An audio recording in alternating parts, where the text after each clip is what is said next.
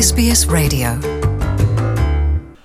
É, Luciana, a falta de chuva antecipa a primavera no hemisfério norte, porque com menor nebulosidade as temperaturas de dia e de noite têm maior amplitude, há mais radiação solar, há mais geadas, o que confunde as plantas que assumem ter chegado a primavera. Isto mesmo é confirmado num estudo publicado esta terça-feira numa revista científica. Menos precipitação significa menos nebulosidade, o que se traduz em mais horas de sol, temperaturas mais altas, noites mais frias, o que faz avançar a acumulação de frio necessária para que nasçam as plantas, que com este conjunto de condições ficam confundidas e nascem mais cedo. Não chove, temos geadas e grandes amplitudes térmicas que fizeram adiantar a primavera de forma evidente, conclui uh, este estudo científico que também confirma aquilo que é uh, uma evidência na observação diária. Se as plantas nascem antes, começam antes a fazer a fotossíntese e isso afeta os ciclos de carbono de todo o mundo. Saber que a quebra na frequência das chuvas também afeta o ritmo natural é,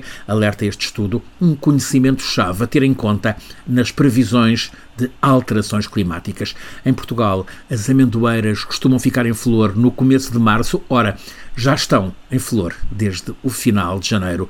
Desde o Natal, Portugal teve apenas quatro dias de chuva e no hemisfério norte estamos no inverno com apenas quatro dias de chuva. A realidade é barragens com uh, nível de água a 15 a 20%. Apenas uma das principais está com mais de 50%. Praticamente todo o país está em situação de seca, em algumas regiões, seca severa ou extrema. Francisco Sena Santos, a SBS, em Portugal. Want to hear more stories like this? Listen on Apple Podcasts, Google Podcasts, Spotify, or wherever you get your podcasts from.